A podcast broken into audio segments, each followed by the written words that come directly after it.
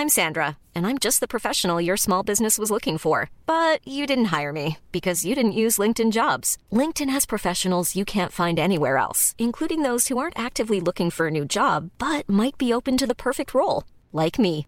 In a given month, over 70% of LinkedIn users don't visit other leading job sites. So if you're not looking on LinkedIn, you'll miss out on great candidates like Sandra. Start hiring professionals like a professional. Post your free job on linkedin.com/people today. Vamos a cantar por todas las naciones para que se escuche la voz de la gente. No queremos guerra, queremos la unión. Actitud rebelde, pero con intención. Esto es Rebeldes con Causa, un podcast de América Solidaria en colaboración con El Heraldo de México. Un espacio de adolescentes para adolescentes.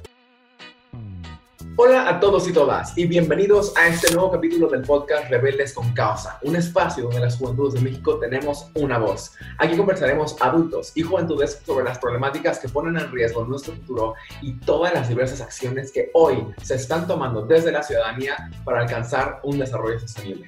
El día de hoy nos acompañan Adriana Gamboa, rebelde con Causa México, mensajera de la paz heroína y lideresa del proyecto Desafío Azul, entre muchos otros. Además de ello, también platicaremos con Héctor Cruzado, un autoproclamado emprendedor de alto, de alto rendimiento y CEO de Soy Water, una de las marcas de agua embotellada más grandes en el país y que cofundó en 2012. Según las Naciones Unidas, el agua es el recurso natural más importante para el desarrollo sostenible. Es por eso por lo que en el capítulo de hoy platicaremos un poco de este ODS, Objetivo de Desarrollo Sostenible número 6, agua limpia y saneamiento. Héctor, algo que siempre me ha interesado es por qué te metiste al mercado del agua embotellada, ¿no? ¿Qué problema identificaste tú que te motivó a emprender en este negocio? Justo la, la, la razón por la que yo entré al negocio del agua es por una situación personal. Básicamente hace unos años, en el 2010, a mi esposa le, se detecta, se autodetecta eh, una bolita y resulta que es cáncer de mama. Eh, tenía 31 años, muy joven y era un tipo de cáncer muy agresivo. Y bueno, más allá de que ella hizo su tratamiento de quimioterapias, eh, eso a mí me, me, fue una llamada de, de, atención, una llamada de despertar, una llamada de poner atención en cosas que tenía yo mucho tiempo sin poner atención, que era la salud. Eh, pero sí me di cuenta que teníamos cosas que cambiar en la casa. Y tengo dos hijas y, y, y cuando, hablo de, cuando empecé a leer de la nutrición me hacía mucho sentido, pero de repente entré a un punto que era muy importante, que era la hidratación. Y en México no se habla de la hidratación. En, México, en México o sea, por lo que yo le, le, leía, se hablaba solamente de hidratarse con jugos, con bebidas eh, muy endulzadas, eh, etcétera, etcétera. Cuando me di cuenta que el grave, el, cáncer de mi mujer eh, es un cáncer que también, como muchos otros, se detonan a base de una mala alimentación y sobre todo de una mala hidratación. Ahí es donde yo ubico que hay una problemática, empiezo a preguntar a mis amigos, a todo mundo le costaba trabajo tomar agua, así que ahí es cuando yo digo, eh, aquí hay algo, aquí hay una problemática en mi país que me gustaría ver si puedo abordar y puedo hacer algo al respecto.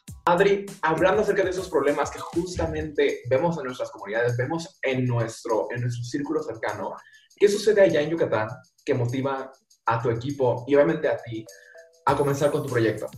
Pues primero el proyecto inicia con una situación mía, que fue que mi prima eh, una vez implementaron como un servicio de potabilización y purificación de agua en su trabajo. Entonces ya podían abrir la llave y tomar agua eh, plenamente, ¿no? Entonces toman agua, lo toma y después de unos días ella le da una infección renal esto pues nos preocupa a toda la familia y pues ella estaba embarazada. Ya todo está bien, actualmente ella está bien junto con su hijo, pero aquí en Yucatán tenemos un suelo que se llama que es kárstico, todo lo que está arriba del suelo lo absorbe y se va directamente al manto freático, subsuelo y a nuestras corrientes subterráneas.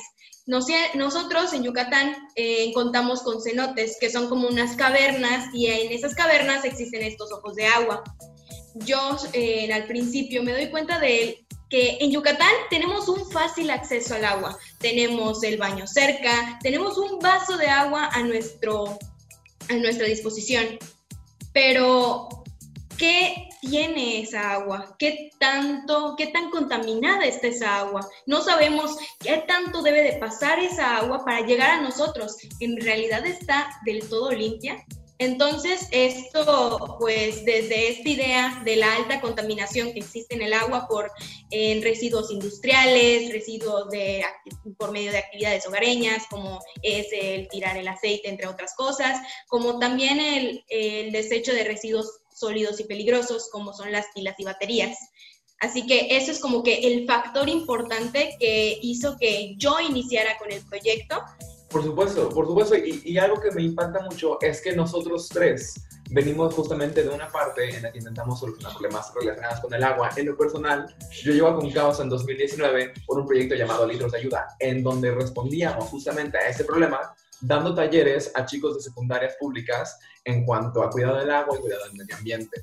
Adri, ¿cómo es que Desafío Azul apoya justamente en esa problemática de salud e hidratación? En Desafío Azul, el cuidar nuestra agua es todo un desafío. Entonces, nosotros creamos cuatro desafíos para llevar a cabo el proyecto. Primero, eh, la educación ambiental. Tanto con niños como junto con adultos, es en hacerles ver qué son los beneficios de tener un ambiente sano como los niños que empiecen a discernir qué es lo, qué, qué es un ambiente sano, qué es un ambiente contaminado, cuál es, eh, cuándo es un ambiente contaminado, cuando eh, hay mucha basura, cuando hay tala, cuando hay deforestación. Y también eh, a los adultos se les muestra los beneficios de tener una, una buena, un buen ambiente, ¿no? Entonces, ¿cómo lo relacionamos? el que nosotros en cada fase del proyecto, en esta primera, en la segunda, pues el cómo recolectamos, el cómo recolectamos y hacemos brigadas de recolección de pilas y baterías para que estos niveles de contaminación reduzcan. Después hacemos un saneamiento de cenote. Todo el, saneamiento de cenote es la limpieza profunda desde dentro del cenote, de este ojo de agua, desde lo profundo, hasta los alrededores.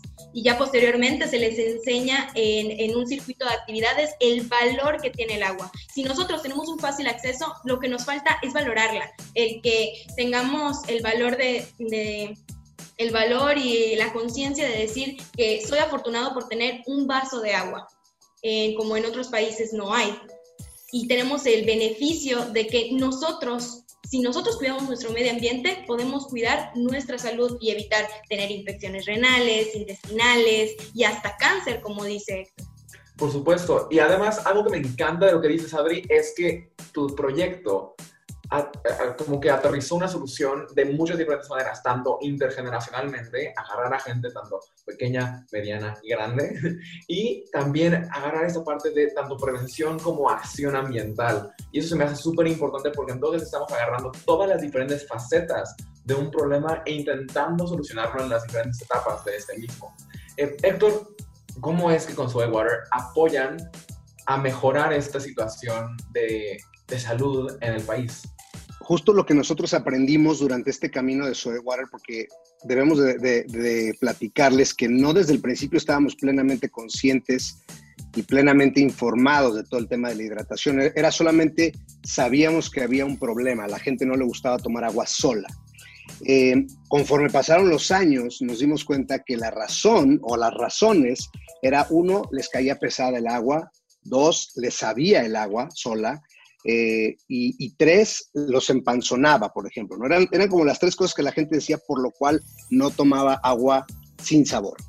Eh, cuando nos metemos a investigar más, nos damos cuenta que la gran mayoría de las empresas que se dedican a embotellar agua o a purificar agua lo hacen de manera muy superficial. ¿Por qué? Pues porque se necesita invertir para hacer una, una verdadera purificación de agua profunda. Desafortunadamente en, nuestro, en nuestra ciudad, en México, eh, justamente todo lo que está en el subsuelo, uno no lo puede, es decir, puede controlar cómo no dañarlo más, pero tú no puedes controlar qué hay debajo en el subsuelo, así como no puedes controlar lo que viene de una cascada, etcétera, ¿no? Esa es la madre naturaleza que, solita hace ese tipo de cosas. Pero nos dimos cuenta que el factor principal por el cual a la gente no le gustaba tomar agua era porque era pesada. Eh, entonces nos dedicamos a hacer un agua ligera y la manera de hacer un agua ligera es ultra purificarla primero y nosotros lo pasamos por 17 pasos de purificación. Entonces nos aseguramos de que no haya nada que tu cuerpo no puede procesar y que no debería estar en el agua a lo máximo que podemos. Eh, entonces al final queda eh, una molécula de agua ultra purificada y entonces le damos, digamos que alimentamos al agua con, los, con las cosas que tu cuerpo necesita diario. Calcio, magnesio, potasio y sodio. Se me hace algo, pero increíble el hecho de que tú agarres y digas, no importa que yo tenga que pasar por 17 pasos de purificación para que ese producto quede de la calidad en la que tiene que quedar.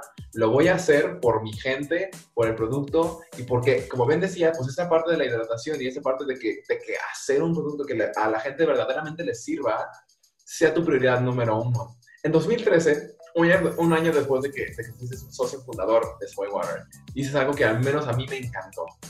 Dices, Soywater tiene dentro de su ADN el gen de la responsabilidad social, ¿no? Y aquí la pregunta es, ¿qué le podrías decir a un adolescente, a un chavo que está comenzando a desarrollar proyectos para que incluya este gen de la responsabilidad social dentro de ellos? Fíjate que creo que analizando un poquito todos los documentos que me mandaron que me encanta, es que hoy estamos, estamos entre dos problemáticas desde mi perspectiva. Una, estamos tratando de curar a un enfermo, ¿no? El planeta Tierra está ya, está enfermo y entonces estamos haciendo, eh, le estamos dando quimioterapia y le estamos dando este, estas soluciones para, para que nos deje de doler y, y tratar de detener el deterioro. Pero al final eh, lo que hacen ustedes como nuevas generaciones de pensar en que la prioridad para hacer cualquier negocio es el tema social, así es como se debieron empezar todos los negocios desde hace mucho tiempo. Obviamente, eh, eh, no, no, podemos hablar de, ay, ¿por qué crearon esto? ¿Y por qué crearon la botella de plástico? Son necesidades que que el mundo también tenía y que en su momento nadie tenía la conciencia de decir, sí, pero ¿qué va a pasar en 50 años si seguimos haciendo baterías? ¿Qué va a pasar en 50? Nadie se preguntó eso hace 60 años o 100 años, ¿no? Por supuesto, el, tener nosotros la fortuna de haber nacido o de haber crecido o de haber estado en un ambiente que nos permite desarrollar este tipo de proyectos, sector, es justamente un indicador de que nosotros tenemos una hipoteca social que saldar con el mundo y decir, va, voy a trabajar y voy a hacer las cosas para no solamente continuar creciendo y continuar prosperando, sino también aumentar la suerte y, el, y la prosperidad de otros. Eh, me, me encanta. Eh, padrísimo lo que hemos podido aprender con ustedes dos. Gracias en serio por acompañarnos en este episodio y estoy súper, súper emocionado de que toda la gente allá afuera pueda escuchar todo lo que hemos platicado el día de hoy. Adri, Héctor, ¿hay algún último mensaje con el que gustarían dejarnos el día de hoy? creo que algo muy importante es el ver que estamos viviendo en un mundo cambiante, constantemente va cambiando, va moviéndose. Entonces es importante ver, explorar, descubrir qué más hay y comparar tus, eh, la realidad, tu realidad con las de otras personas, qué es lo que él tiene, qué es lo que él no tiene. Muy bien, ahorita lo estamos diciendo, el agua es el recurso más importante de nuestras vidas el agua es vida. Entonces, si el día de hoy tú inicias haciendo una pequeña acción por tu medio ambiente, por tu familia, por tu salud, puedes cambiar al mundo desde tu localidad y impactas a nivel global. Así que piensa global, actúa local. Perfecto, claro que sí. Muchísimas gracias a ambos por acompañarnos el día de hoy. Este episodio es sin duda una de mis favoritos porque pudimos hablar de un montón de cosas tanto de eh, transformación, de cambio y de, generación de un mundo mejor. Muchísimas gracias a ambos. Recuerden que este es un podcast realizado por el Heraldo Media Group en colaboración con América Solidaria México. Todas las opiniones son nuestras y de nuestros invitados y no representan al Heraldo de México ni a América Solidaria, que son quienes nos apoyan. Muchísimas gracias por sintonizarnos el día de hoy. Si te gustó este episodio, no te olvides de darle a like y de comentarnos acá abajo cuál fue tu parte favorita compártelo con todos tus amigos y continúa creando soluciones. Hasta la próxima.